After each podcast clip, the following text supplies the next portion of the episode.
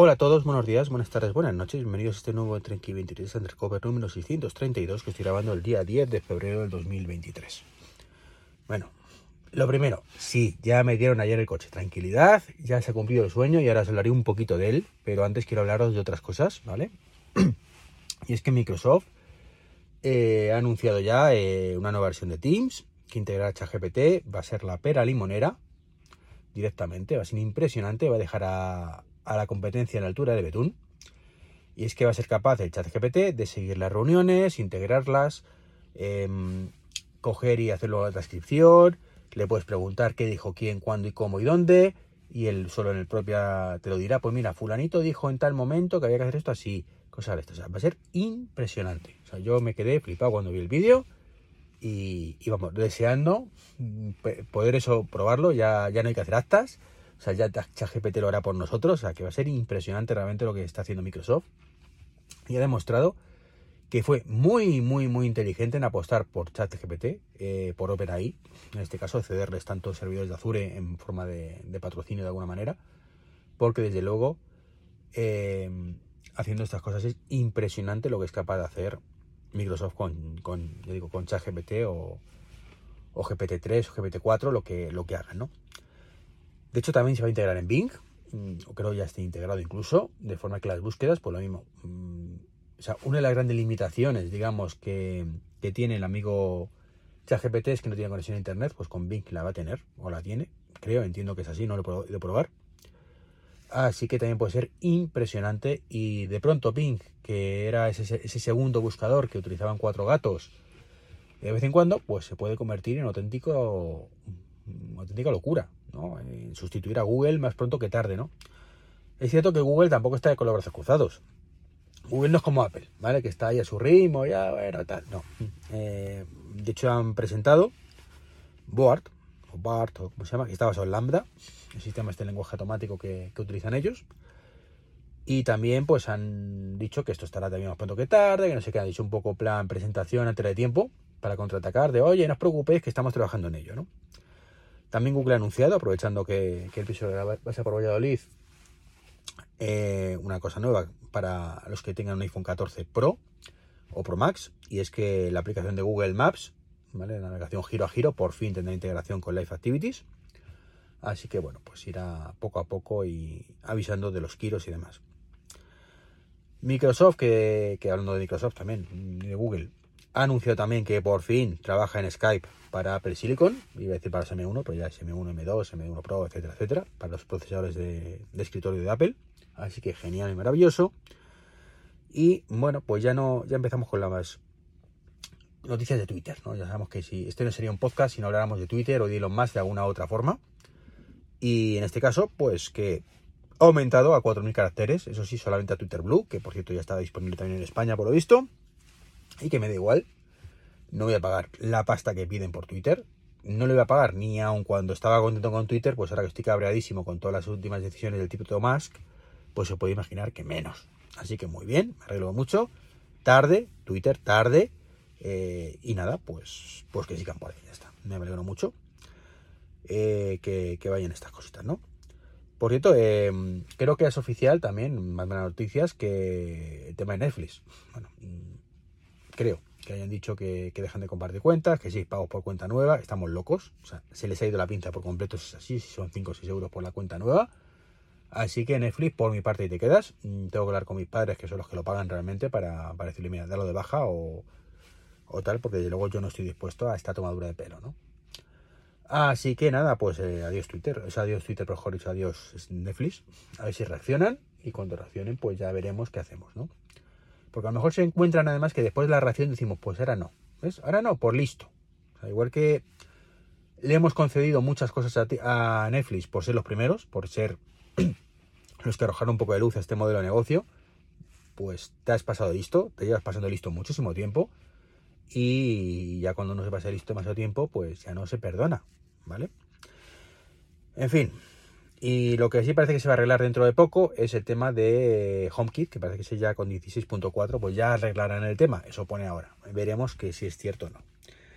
Y bueno, venga, el motivo por el que estás escuchando este podcast, ¿vale? El Model I, negro, con asientos blancos. Me encanta el coche. Es una auténtica pasada. La verdad, mm, todavía estoy jugando con él, tengo mucho que aprender, tengo que hacerme el coche, ya hoy me siento más cómodo conduciendo lo que ayer, por supuesto. De hecho, ayer pues vino el amigo Enrique Ejepal, que dice que le digo mal, que digo no es Espal, es Ejepal, a acompañarme desde Huelva, que se vino el hombre a, acompañarme a recibir el coche. Y la verdad, iba yo un poco nerviosete, eh, no, no la recogida en sí, que también, evidentemente. Pero sí, cuando vas conduciendo y tienes un coche nuevo, que no estás acostumbrado, claro, pues él me iba contando las cosas de la pantalla, y haces esto, haces esto y él me ha ponido muy nervioso. claro, porque no, no, eso de que te estén tocando la pantalla, que es todo tu mundo en este coche además, no hay más que la pantalla. Eh, lo vas mirando a ver qué hace, qué no hace, la carretera, espérate, qué tal. Eh, es complicado, es complicado, pero mola mucho, ¿no? La verdad es que mola mucho, aunque no es perfecto, ¿vale? Y de hecho, eh, partiendo de la base que es una auténtica pasada, el 90% me encanta, pero hay un porcentaje pequeñito, no llega al 10%, de hecho 90%, pero es más, ¿no? Que de momento pues no me tiene demasiado contento. El primero, yo con las voces del navegador, no me gusta nada. O sea, si, a ver, es mucho más artificial que la de Google, ¿vale? De hecho, los mapas son de Google, aunque luego le pone una capita extra Tesla. Pero es tan artificial que no me gusta nada. O sea, esto es como una voz de un navegador de hace 10 años. Entonces aquí Tesla, pues sinceramente en Estados Unidos, no sé cómo será, pero aquí en España tienes que cambiarlo, pero ya. El navegador en sí tampoco me apasiona. Mm, es una pantalla enorme, pero tú la parte donde ves por dónde vas es pequeñita. Entonces cuando estamos hablando de carriles y cosas restas, sí que te lo indica, pero muy pequeñito. Yo lo haría más grande y, y demás, porque es que tiene la pantalla un problema, ¿no? La parte que está pegada al conductor se ve bastante bien, pero la parte más alejada pues se ve un poquito como el culete, ¿vale? No soy capaz yo de distinguirlo bien, no distinguirlo, se ve, ¿no? Pero que cuesta, ¿no? Y la letra no es muy grande, eh, los que ya tenemos cierto problema con la letra, pues nos pasa eso, ¿no? Pero bueno, en este caso no me afecta, o sea, me afecta mucho más el móvil que aquí, ¿no? Pero sí quizás sería conveniente que pudiéramos mejorar esto de alguna manera, no sé si hay alguna opción para hacerlo más grande todo, pero desde luego las indicaciones de navegación mm, un poquito más grande creo que sería mejor, ¿vale? Luego, mm, según donde pongas en intermitente, que se puede poner que cuando das intermitente, que está muy chulo, te, aparezca en pantalla también la cámara, ¿no?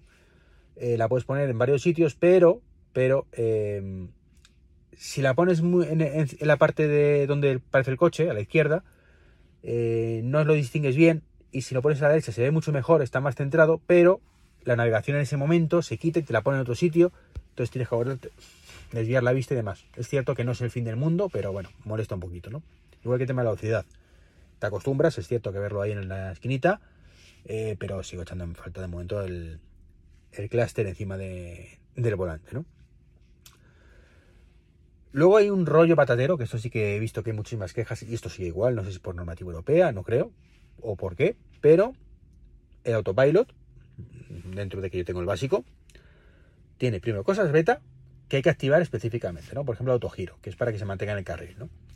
Y luego tiene lo de la, velocidad de crucero adaptativa, pues un poco que vas detrás de otro coche y demás. Bueno, pues eh, tienes que activarlo específicamente y hay veces que se desactiva, pero no solo se desactiva en los ajustes, sino que no puedes ponerlo en los ajustes cuando vas conduciendo, de forma que me encontraba ayer diciendo, bueno, bueno, lo primero es que cuando te dan el coche no, puede, no funciona, ¿vale? Porque tienes que hacer esperar un rato que las cámaras, pues eh, digamos que se, eh, ¿cómo se dice esto? que se calibren, que no me salía el nombre, iba a decir alinear, pero no calibrar, que no se calibre, que se calibren las cámaras, ¿no? Entonces tú vas y tardaba la vida, o sea, no dio tiempo a ir de Fuenlabrada a Móstoles, de sales a Fuenlabrada otra vez por un motivo que hubo que volver, eh, de Fuenlabrada luego a, a Pozuelo, y cuando ya volvíamos desde Pozuelo a Madrid, fue cuando ya por fin se activaron las cámaras. Entonces, tardaba un ratito, ¿no? Claro, yo le fui a dar directamente al tema de autopilot para probarlo y me encontré, dice, error, error, no está autogiro activado. Pero es que no te deja activarlo si no paras el coche y pones en modo parking. Entonces me parece un poco surrealista que desde ahí no puedas activarlo y, entrarlo a funcionar. ¿no? Eso no, me gustó nada. Y luego, en el momento que pones en intermitente, aunque sea o que cambies de carril, se desactiva el autopilot y tienes que volver a activarlo. Con lo cual es un auténtico coñazo cuando vas por, por ciudad, al menos. O sea, por ciudad, por, por carreteras de tipo ciudad, ¿no? Circunvalación, digamos.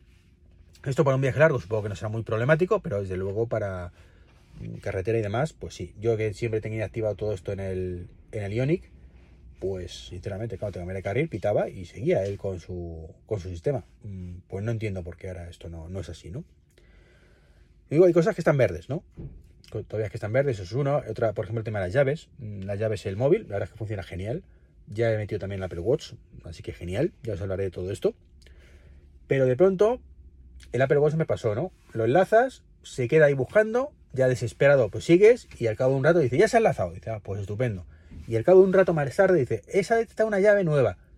¿Quieres asignarla a este conductor? Y claro, llega un momento ya no sabes si te refiere al teléfono, al iPhone, a la llave tal. Entonces, bueno, pues es complicado. Y luego ni forma de identificarlas, al menos no he visto la forma, ¿no? Tienes ahí un Definite Key. Y tú dices, vale, esto es el teléfono, es el Apple Watch, o qué es, ¿no? Porque me aparecían dos tarjetas, una sin identificar, otra identificada, que no sé cuál es cuál, ya veremos. Y demás, ¿no? Así que bueno, ahí esas cosas, pues. Pues digo que, que están un poquito verdes, pero bueno, es cuestión de software, ¿no? De vez en cuando se reinicia, eso también. No me podía conectar al móvil, no había forma. He tenido que reiniciar el, coche entero para conectarme al móvil, para el tema de, la, de descargar una actualización, porque es que esta es otra. Las actualizaciones, aunque tienes LTE, y de hecho con la conectividad premium que te regalan de un mes, eh, puedes ver Netflix y ver todo durante un mes mm, sin sobrecoste, no puedes descargarte una actualización. O sea, esto es de coña, pero funciona así. O sea, estoy ahora, he conseguido después de reiniciar lo que lo haga, Claro, estoy en una zona con muy mala cobertura, así que pues estupendo. Pues está bajando la cosa a... Mm, lleva 203 bajados, 203 K, ¿vale? Así que tranquilidad en En fin. Eh, por ejemplo, otra novedad importante que hubo pronto, hace pronto es, bueno, hace pronto, hace poco, es el tema de intermitentes automáticos, que se quiten. ¿vale? Pues está muy chulo, pero me lo decía Enrique, pero ya está activado, pero dale, no, no está activado. Hay que buscarlo por ahí y activarlo, ¿no? Eso, eso, mm, que haya que activar todo, tantas opciones, en vez de que te lo active por defecto, aunque te lo comunique de alguna manera, pues, pues no me gusta, ¿no? Y, por ejemplo, eso mismo me pasó con la aplicación. Antes de que el coche fuera mío, digamos, oficialmente, ya me lo metieron en mi cuenta. ¿vale? Mi cuenta de, Tesla del iPhone. Entonces, cuando iba a conectarme, antes de que me enseñaran el coche, me decía, no, para conectarte tienes que dar permiso en el propio coche. Jolín, vaya rollo, ¿no? Pero bueno, es lo que hay. Eh, como digo, esto es, esto es, lo bueno que tiene es que estoy tranquilo, que esto irá mejorando. O sea, de hecho, cada mes habrá una actualización o cada tres meses habrá una actualización que mejorará más el coche, con lo cual tengo clarísimo que esto irá mejor, no como el resto de coches que he tenido por lo menos que, esto estaba estancado y no había forma de mejorarlo, con lo cual era más preocupante, ¿no? Lo que no te gusta, pues no te va a gustar nunca porque no van a cambiarlo. Pero esto afortunadamente, pues con este coche no es así. Así que os digo, muy contento, muy contento con todo esto, con sus fallitos, sus fallos iniciales, ya encontraré más seguro, ya encontraré más cosas. La verdad es que estoy como, como un niño directamente. El techo me encanta, que puedan mirar para arriba y ver el cielo directamente. El Frank me encanta, tengo, hay que motorizarlo, eso sí, está claro que, todo esto, a mano no, no, no es plan. Y tengo que ponerle chuches al coche, ayer le puse ya una, mm, para, como si fuera para las gafas, que queda súper guay. Eh, ¿Qué más? Los retrovisores me parecen muy pequeñitos, eso sí, mm, tienen poco, poco tema, pero bueno, es lo que hay. Y la luna atrás también muy, muy escasa, pero, pero en mi caso eh, ya venía de un coche con una bastante escasa, un poquito más amplia que esta, que era el Ioniq, con lo cual pues tampoco me supone un, problema. Eso sí, el maletero es enorme si quitas los asientos, pero, eh, o si quitas la parte de abajo, o sea, el hueco de abajo que también van a meter un montón de cosas, pero la parte plana, pues no es demasiado amplia, sinceramente, y más si le ponemos la, lo que es la, la bandeja, que a mí particularmente el sistema que tiene no me gusta nada, y dicen que es el menos malo, que antes era peor. Pero ahí sí que tengo que deciros que no. De hecho, tengo la silla detrás de la niña, la silla de, la niña detrás, y no cierra el maletero si no lo pongo de cierta manera, y desde luego sin la bandeja, ¿no? Con lo cual es un poquito frustrante. Pues nada, esto es un poquito lo que os quería comentar. 15 minutitos, no está nada mal para unas impresiones iniciales. Así que nada, nos escuchamos en el próximo podcast. Chao, chao.